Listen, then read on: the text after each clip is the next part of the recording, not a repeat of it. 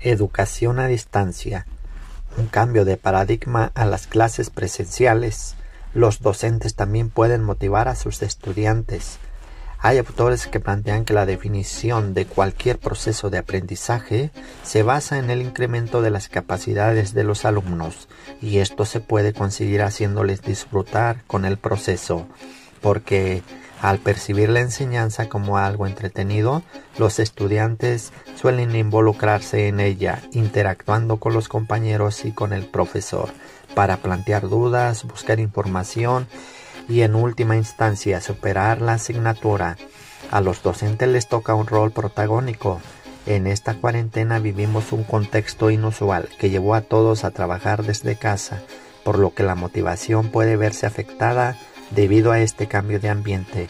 Aquí te damos unas recomendaciones para motivar a tus alumnos a cumplir con las tareas y a su vez incrementar la motivación interna o externa para que al hacerlo no sea visto como una obligación. Contacto con los estudiantes. Como esta transición de tener que ver clases en un salón, ahora tener que estudiar desde casa puede ser difícil. El mantener contacto con el maestro puede ayudar en el proceso de adaptación, sabiendo que si tienen alguna duda podrá ser aclarada. También es importante mostrar disposición emocional en caso del niño o adolescente necesitarla para ayudar en una nueva dinámica. Claridad con las instrucciones. Es necesario que todas las asignaciones que se manden al hogar tengan instrucciones claras para que el estudiante pueda realizarlas como se piden. En caso de fallar el alumno es importante revisar la forma en que fueron dadas las instrucciones antes de reprobarlo.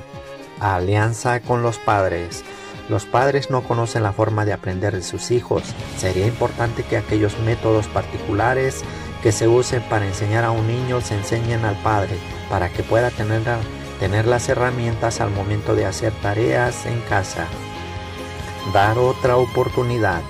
Antes de reprobar a un niño, niña o adolescente es importante entender que no es fácil para todos adaptarse a esta nueva dinámica de hacer tareas en casa.